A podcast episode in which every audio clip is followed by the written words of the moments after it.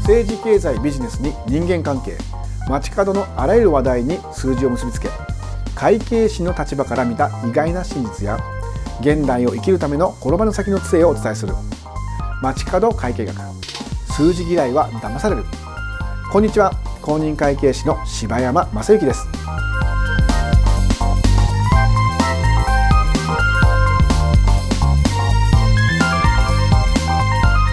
昨今ですねあの巷を騒がせているビットコインまあ、今回ちょっとねこの取引に関わって少し損をしてしまったとか不便な思いをされた方、まあ、お気の毒だなと思います。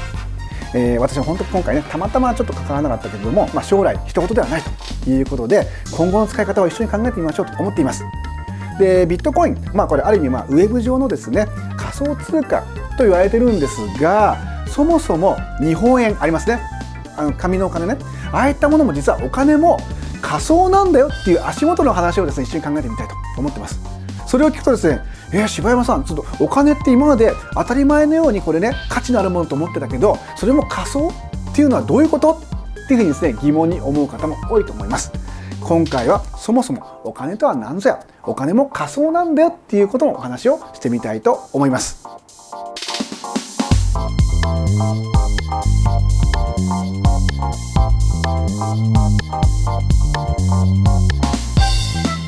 ではここでプチマネー講座です。って言ってもですね、まあ、お金が増える話じゃなくてそもそもお金とは何なのっていうねことをちょっとですね、まあ、歴史的なことも簡単に振り返りながらですねそもそもお金が何で仮想なのかなっていうことを考えてみましょう。例えばね、えー、1000円札1枚札考えてみてください。これで鼻かめますか？ねまあ、お尻拭くとは言えないけども使えないですよね、えー、食べてもまずそうだしね。ちょっと食べたくないね。っていうふうに、実はお金自体は使用価値って言って、使用感ってなかなかないじゃないですか。交換のによって、まあ、価値が認められると。ね、じゃあね、お金の成り立ちみたいなことをちょっと考えてみますと、昔々、原始的な経済考えてください。もう、初め人間、ギャドルの世界ですね。ちょっと古いですか？原始人の時代。貨幣ってなかったじゃないですか。アニメの世界とこれか石かなんかのばっかりゴロゴロゴロゴロやってこれがなんかねいくらだとかマンモス交換なんてねアニメ思い出しますが、まあ、昔は物々交換例えばお肉とバナナとかねあとお米とリンゴとかねそういう物々交換って言ったと思うんですよ。でも物々交換ってたまたま相手がですね欲しいものを自分が持ってれば交換になりますけどなかなかそうはいかないですよね。そうするとどんなものに使えるようなものが欲しいしそもそもお肉もバナナも3日もすれば多分腐っちゃいますよね。その腐って長持ちしないものを、ね、あの交換に使うのって難しいじゃないですか。あとは形が安定しない。ね、バナナもですねこれね5本ついてるものと3本ついてるものこれどうするとかねあとは長持ちしないっていうことでいきますと交換にだんだん、まあ、不便さを感じるようになります。そうしたらですねたまたま今お肉を持ってないけどあいつのバナナが欲しいと思った時に交換できるような普遍の価値があったらどうですか？そこで出てくるのが貝殻とかですね。あの象徴的なものですよ。貝殻例えば10万円に対してバナナ1房とかね。貝殻10枚に対してリンゴ3つだったらその貝殻10枚をまあ触媒っていうのかな。そういうものにしてですねお互いの2つの価値を見比べることができる。交換手段として貝というのは長持ちします。貝が3日で腐ったら中身は腐るかもしれませんよ。それはね中身を3日後に食ったらそれはお腹が危ないけど貝殻自体は多分3日経っても変わらないです。1年経ってもそう変わらないでしょ？だから長持ちがして形が安定していて持ち運びが楽だ。こういった条件を備えているものはまず貨幣としてだんだん流通するようになると。便利ですね。でその後ですねやっぱりこう希少価値のあるものがやっぱり皆さん欲しいじゃないですか。そうなるとですねまあ一つ出てくるのは金とか銀。金か銀かっていうじゃないですか。やっぱこの金との交換っていうのがすごくですね、えー、大事になってきます。で例えばまあ金 1g とですね、えー、干し肉10キロかかりませんけどね。そういう形でまあ金 1g とかその金や銀の量と交換するならばお金になりそうでしょ？でそれが今度はですねこう量り売り物面倒なんで今度はじゃあ金貨1枚で例えばまあじゃあ干し肉10個、まあ、肉ばかりですいません。肉食系なんで私ね。まあ別に干し草でもいいですよ。ほうれん草でも。っていうふうにその金純金の1枚いくらとっていうふうに感じになってくると。貴金属の裏付けがあるわけです。確かにねお金って言っても金そのものだったら価値がありそうに思いますね。でもだんだんだんだん金っていうのは時代が下ってくるとまあ鉱山ってありますがそこから採掘する。発掘するのが難しくなってくるんですよ。枯渇するっていうでしょ？枯れてきちゃうんですよ。そうすると今度ねあの金貨の流通が難しくなってくるんでだんだんこう不純物が混ざってきたりとかいろいろするわけですよ。で最後はどうなるかっていうとじゃあ一定の金との交換を前提に紙を印刷して吸っちゃえみたいなね。そういったあの紙幣というものが出てきます。紙のお金は作りやすいですよね。一定の印刷技術ね。でどんどんこう、まあ、あの国家ね。のあの必要に応じてお金を発行する。その時の背景にじゃあいざとなったら金と交換しますよみたいにあると分かりやすいですね。つまり金というえ皆さんが認めるすごく価値のあるものとの交換を裏付けにしたお金の発行こういうのをちょっとゆっくり言いますね。打艦紙幣って言います。アカン紙幣じゃありませんよ。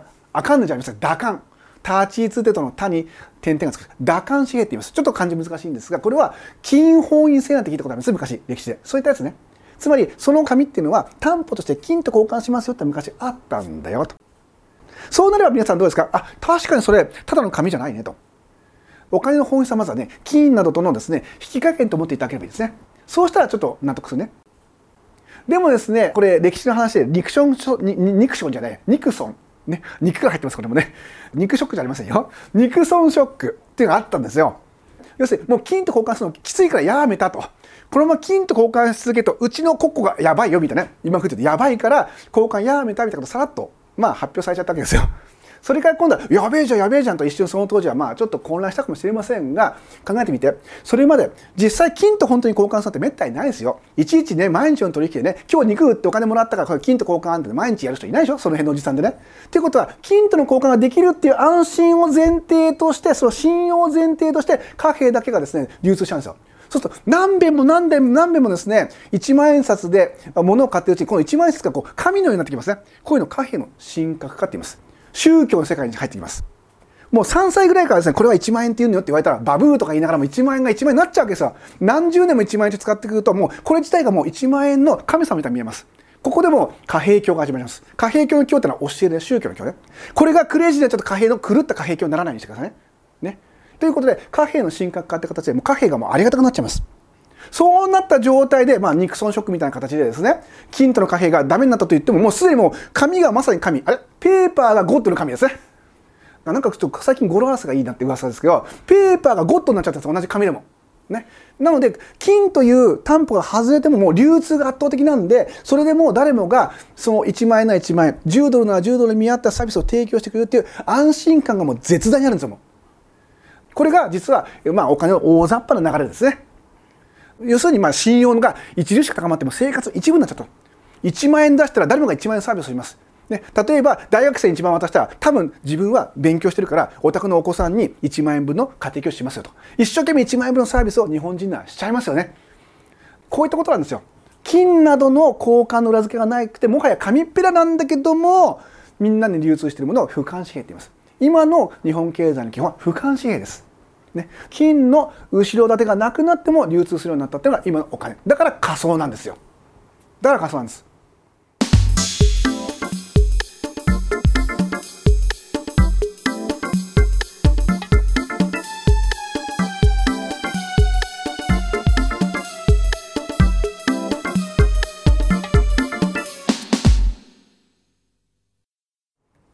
では貨幣が仮想なのが分かりましたまあ、要するに、まあ、あのいわゆるなバーチャル？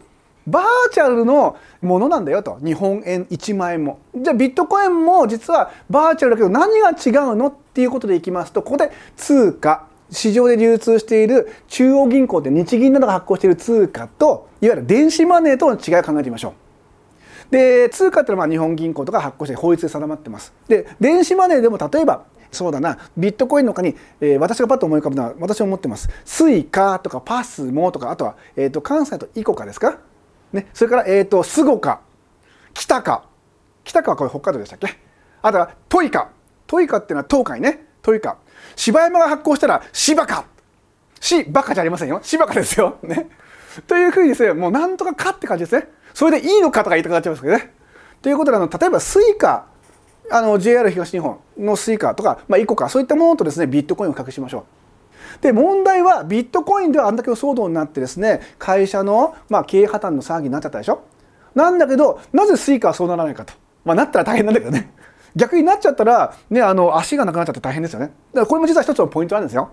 ということでじゃあビットと Suica や PASMO や ICOCA みたいなものとの違いは何か担保って聞いたことありますね。お金を貸した時の担保ですよ。貸しはぐれたらその土地を担保して処分してお金を回収するみたいなね。要するに保管手段。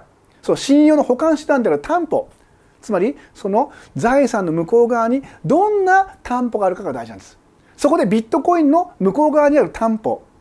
あるいは Suica PASMO ICOCA SUGOCA Kitaca TOICA、ね、シバカはまだないけどね。といったものとの、向こう側にあるサービスと何が違うかということを比較します。最悪その貨幣が流通しなくても何かと交換できるこれと交換できるっていう最後の決め手のですねサービスがあるかどうかがポイントです。例えばスイカ考えてみてください。JR 東日本。もともとは鉄道のですね輸送サービスね電車賃なんかをですね、まあ、電子でこう簡単に払えるようにしたと。そこからですね駅の中にあるスタンドとか、まあ、立ち食いそば屋で私スイカで買ったりしますよやっぱり最近。あとコンビニもありますよね。この間僕初めてタクシーでスイカを使いました。ドキドキしました。まず残高不足ってやったらどうしようかと思ったけど ちょうど、えーと、100円残して残ってましたね。ギリギリとか思いながらね、えー、という形でですねもうタクシーも乗れちゃうわけですよ。っていうふうにサービスがどんどん広がってくる。それは何かっていうと大元の発行体の JR の経営力なんですよ。母体の安心。サービスのクオリティ会社としての安定性。こういったものがあればあそこが発行していていざとなったらなんだじゃあまあ1万円のスイカね流通しなかったらいざとなったら1万円分電車乗ってれと思えばいいでしょ？っていうふうにいざとなったら最終手段があるんですよ。JR みたいなところって。そういった最後自分が消費してもいいと思うようなクオリティの高いサービス商品を持っている場合はそこは流通しやすいね。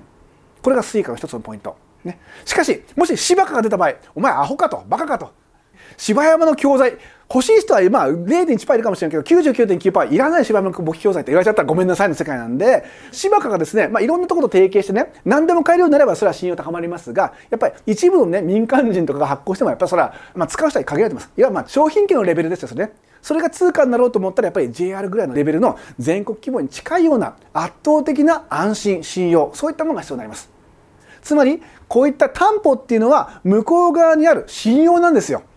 信用が圧倒的ならば安心してその財産使えますよね。と考えてください。担保とは信用の大きさなんだと。ね。とするならばもっと信用があるものを私たち身近に感じてますね。何か。日本株式会社ですよ。ね。株式会社日本でも日本株式会社どっちでもいい。日本カンパニーでも何でもいいです。皆さんが住んでいる日本っていうのは、まあ、1億人以上のですね住民がいて皆さんが勤勉にその円に対してサービスを提供してくれる。こういった圧倒的に高い国家という安心材料がある。だから JR もすごいけどさらに規模が大きいのは日本円でしょ。それやっぱり発行体の規模と安心度なんですよ。大体ねあの日本株式会社が沈んだらですねそこにいる会社はもうみんな沈まざるを得ないでしょ。芝川なんて言ってられませんよそしたら本当に。だから株式会社よりも安全投資の代表格って言われたのは実は国の発行する国債なんです。参考までにね今余談ですけどね。ということでいくならば日本国日本株式会社が発行する日本円は最も信用がある仮想通貨の一つだと思いませんか？日本人勤勉でしょ？だから実は日本円の向こう側にあるですね担保っていうのは日本人の勤勉さなんですよ。1分1秒遅れたらですね遅れてごめんなさいって言えるあの鉄道の凄さ。1分遅れたら、えご迷惑をかけしまういや迷惑じゃないから1分ぐらいと思いますよね。そういったですね本当にこう勤勉なサービスっていうのが実は日本円の価値を支えてるんですよ。とするならば考えてみてヨーロッパで通貨危機がありました例えばユーロのですねちょっとしたこう不安があったら日本円上がるでしょあ何かっていうとやはりいろんな国家の問題もありますが実はその背後にある日本円を出したら相手がサービスしてくれるという日本の中のサービスをする人々のですねその勤勉さとか安定したサービスの質の高さっていうのが認められたと思ってください。という意味では円高も悪くはないそういう意味でね。だ逆もあるんです。日本人の勤勉さがですね、世界で認められなくなって、いや、日本ちょっとやばいじゃんと思った瞬間にこの円安になるから。それが悪い円安ね。だから円安にもいい円安、悪い円安ってありますから。ということで、まず基本は円の価値は日本人のその労働力のサービスの価値にもすごく担保として影響するんだということを知ってください。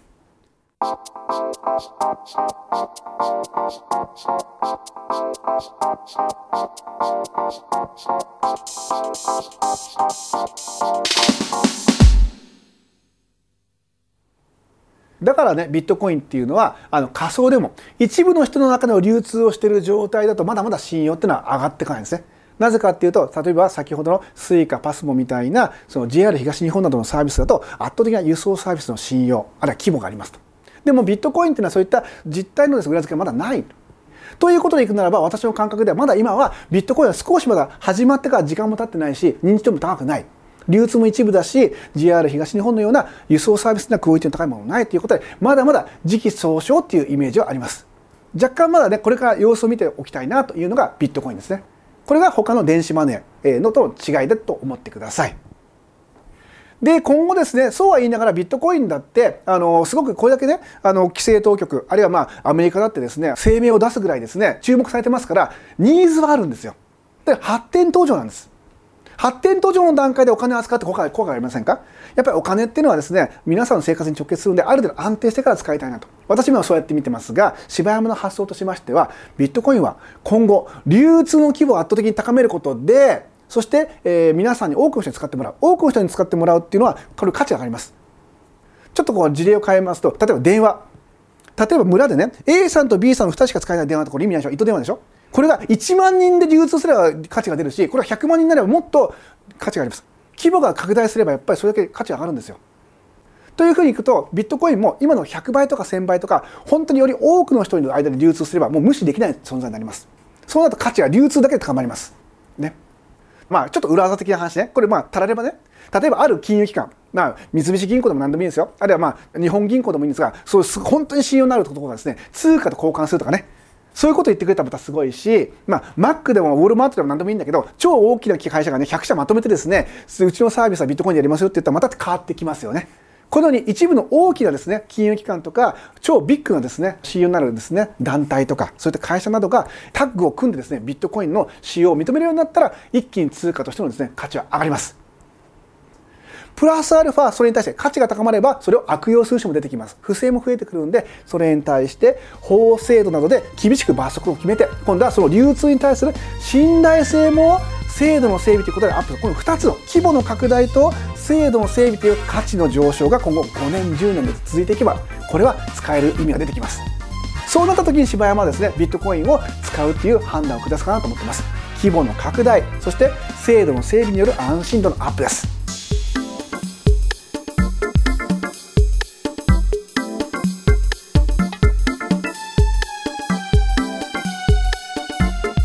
柴山がお届けしている街角会計学。リスナーの方からのですね忌憚のないご意見あるいは素朴な質問。